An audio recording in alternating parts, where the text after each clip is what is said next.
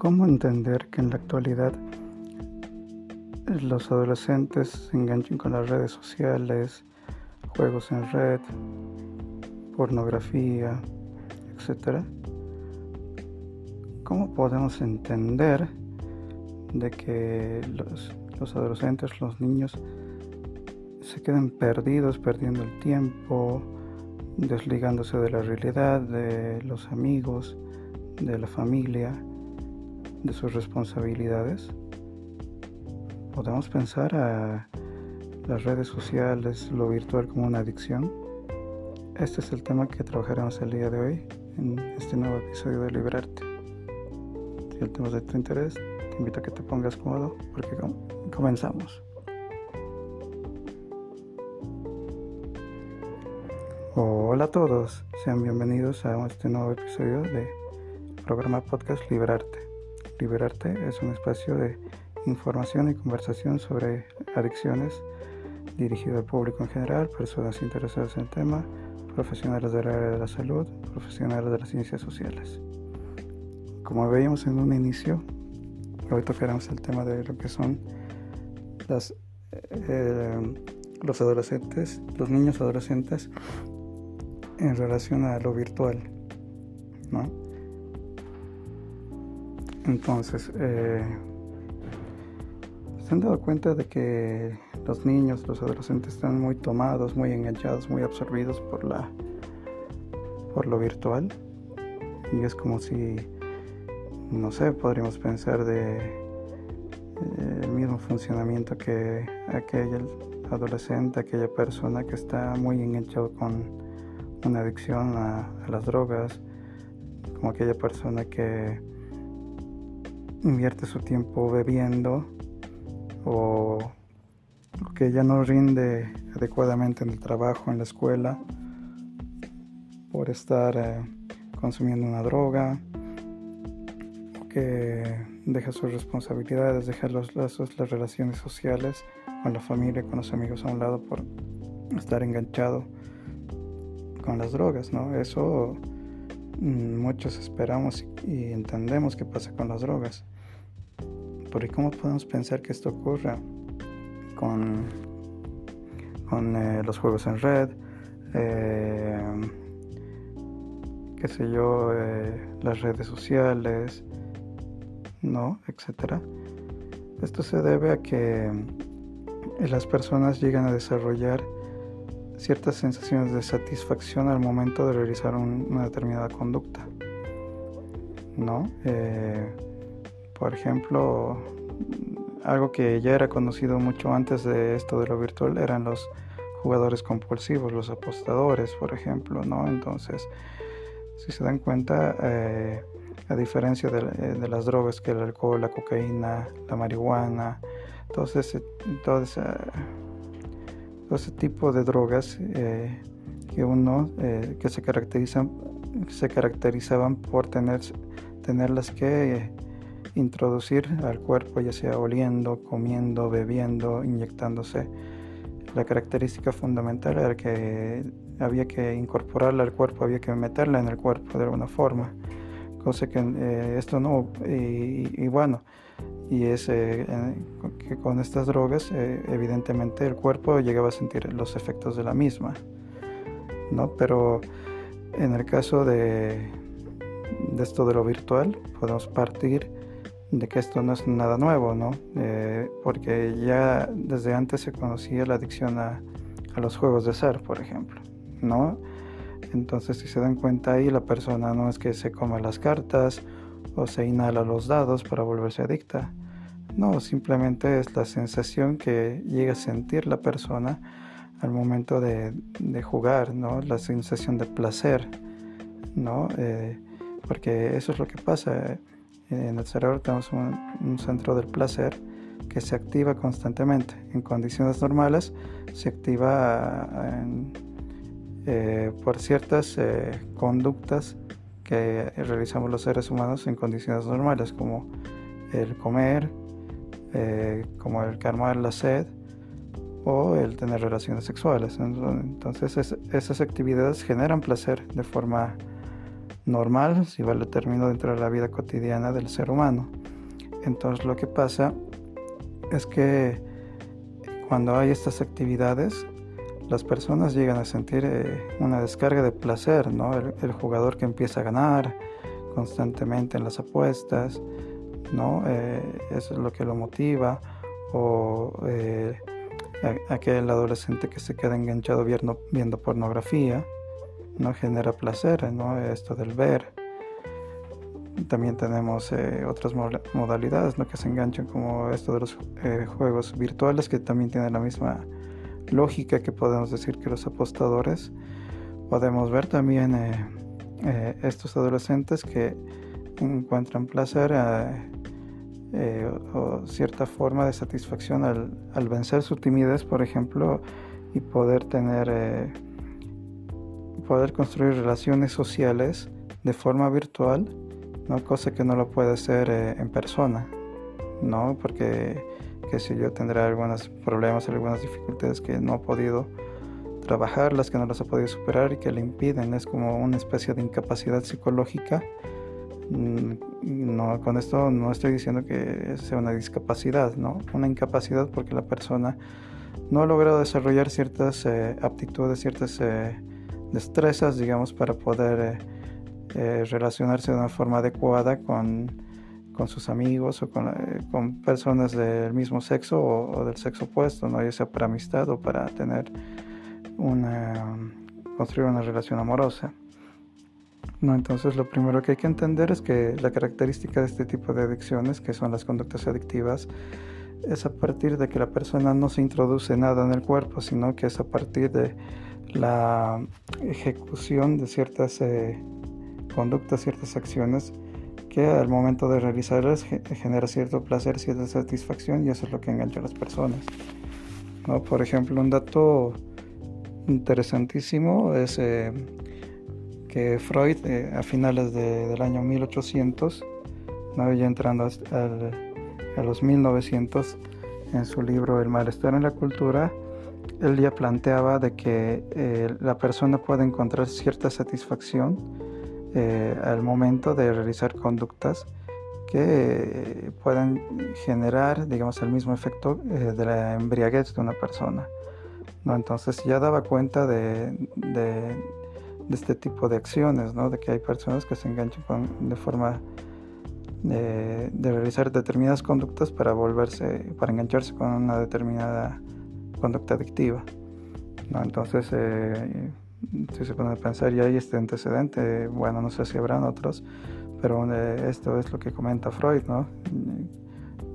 Eh, o sea, no dudo de que posiblemente en la antigüedad hayan habido conductas adictivas, pero a lo que me refiero, personas, investigadores, cientistas, médicos, ¿no? que hayan podido notar esto, ¿no? Entonces, un primer referente podemos decir Freud, ¿no? con este texto. Y, y bueno, posteriormente eso es lo, particular, ¿no? En el tema de las conductas adictivas, las personas también pueden, eh, tienen básicamente el mismo funcionamiento que una adicción, ¿no? Eh, lo que sí hay que, hay que quedar bastante, hay que ser bastante claros que en este tipo de adicciones, ¿no? En las conductas adictivas, la persona, la diferencia es que la persona no incorpora nada al cuerpo, pero también eh, es importante señalar que es eso, el, hecho de no incorporar, de no meterse en ninguna sustancia al cuerpo, es lo que hace que este tipo de conductas no generen una dependencia física, ¿no? Pero sí una dependencia psicológica, ¿no? Como en algún momento ya les comentaba, la dependencia física es cuando eh, la persona ha pasado la dependencia psicológica. Bueno, vamos por partes.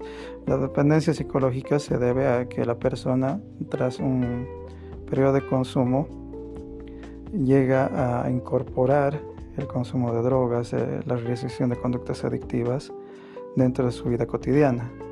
¿no? Entonces, lo que pasa es que la persona, al momento de que pasa un tiempo sin consumir, le empieza a, ver, llegar un bombardeo de, ideas, de pensamientos que le dicen que tiene que consumir.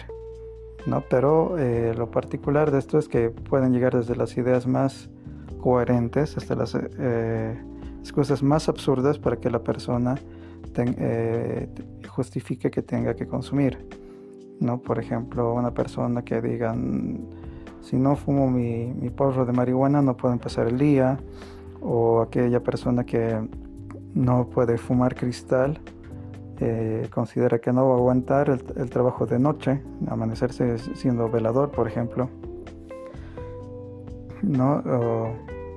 O, distintas formas, ¿no? De que la persona eh, no cree que pueda manejarlo, ¿no? Pero eh, como les mencionaba, es, es, este bombardeo de ideas que empujan a que la persona consuma y una vez que puede al menos probar la, la droga o realizar la conducta adictiva, la persona se siente mucho mejor. A diferencia de que la dependencia física es cuando eh, es aplicable, eh, ojo, aquí hay que aclarar para las drogas que se incorporan al cuerpo, pero aquí hay que aclarar que hay drogas que no llegan a generar dependencia física, ¿no? Pero sí dependencia psicológica. Entonces, por ejemplo, ahí está la marihuana que no genera dependencia física en el cuerpo.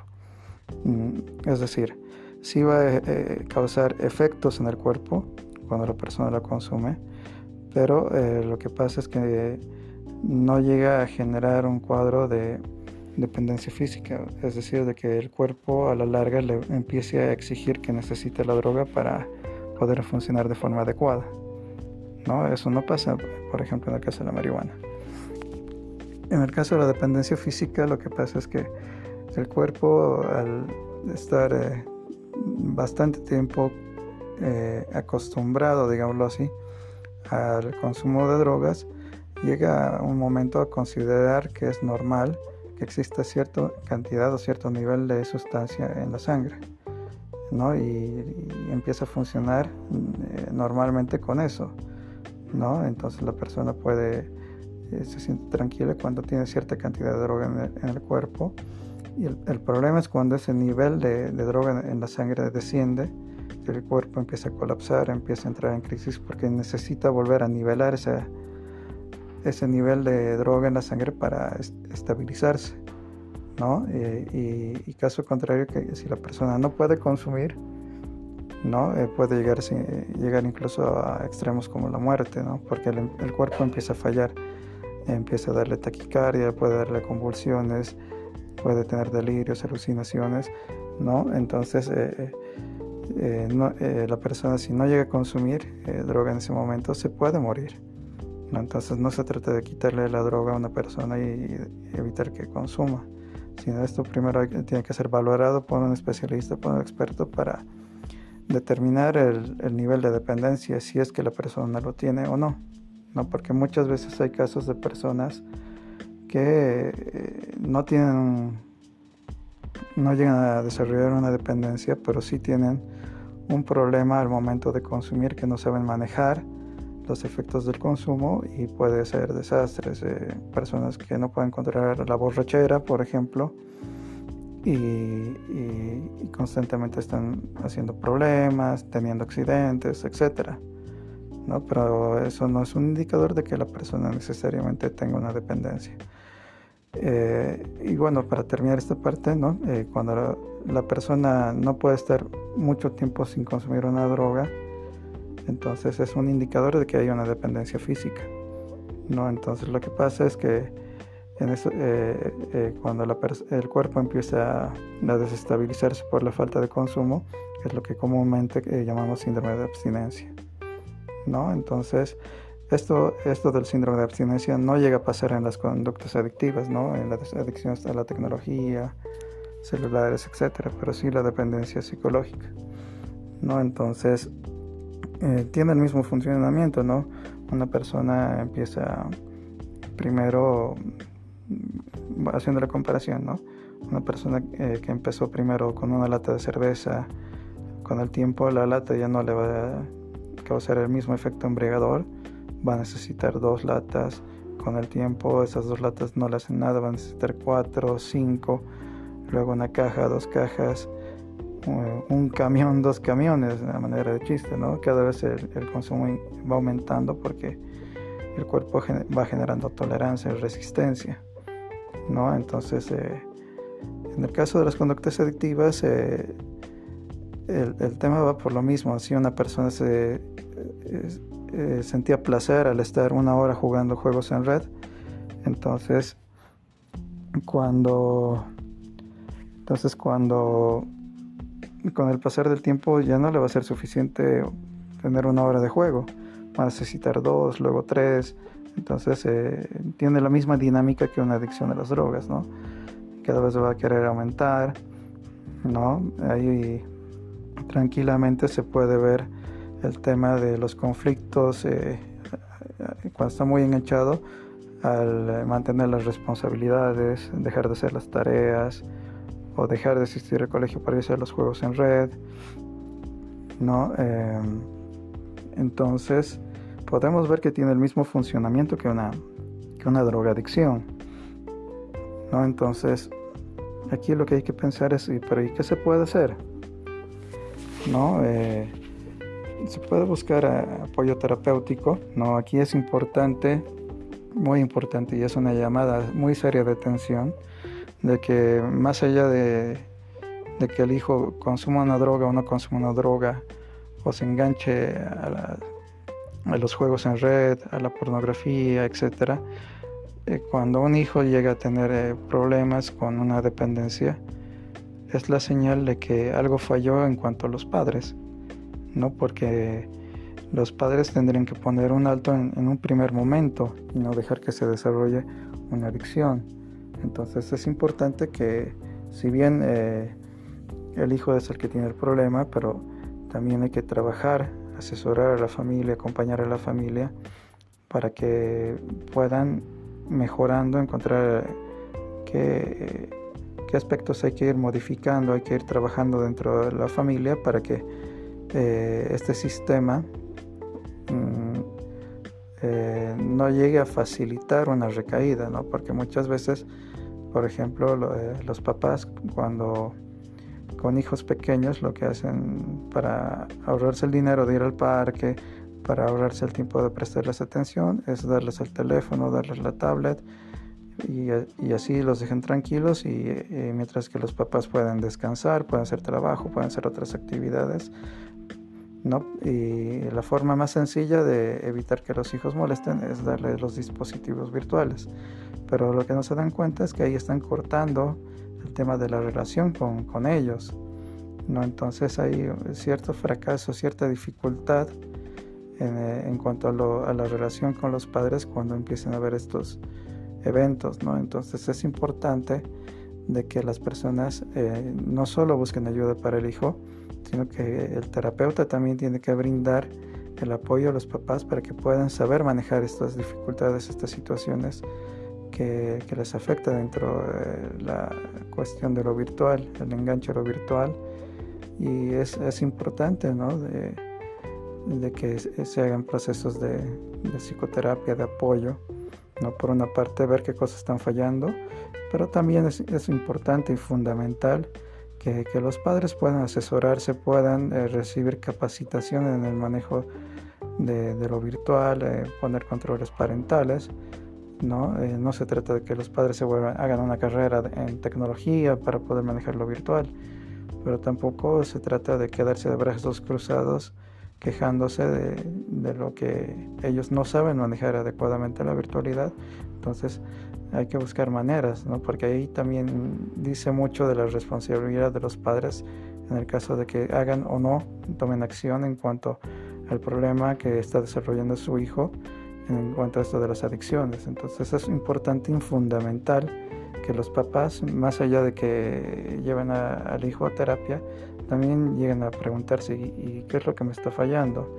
Realmente estoy fallando porque no sé manejar lo virtual, entonces la opción es eh, hacerse asesorar, eh, pasar cierta capacitación para el manejo virtual y a partir de eso poder manejarse con el hijo o son aspectos muy personales que vienen arrastrando desde tiempos pasados donde el padre no puede eh, le genera angustia, se dificulta el poder hablar con el hijo, ¿no? Por ejemplo, en vez de reclamarle al hijo de, por ver pornografía, ahí podría el papá tratar de hablar con él sobre sexualidad.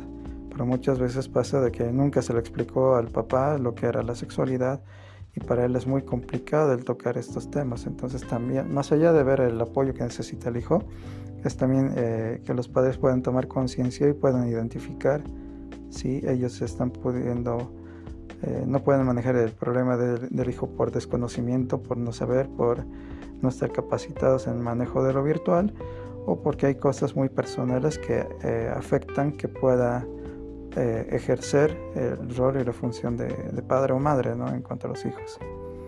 Entonces es importante que también se trabaje esto para poder apoyar a los hijos y, eh, no pueda caer en, este mundo, mundo de la adicción tecnológica.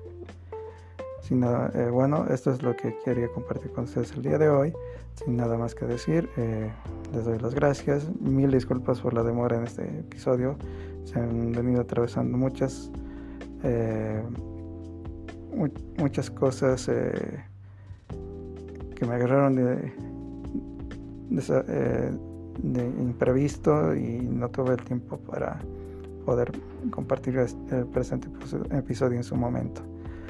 Eh, nuevamente les hago recuerdo que pueden seguirme en mi página psicólogo Alejandro Tames, Vivir sin adicciones es posible. A quienes necesiten consulta, enviar sus dudas o necesiten apoyo terapéutico, pueden contactarme por ahí. Sin nada más que decir, me despido con un abrazo a la distancia. Hasta la próxima.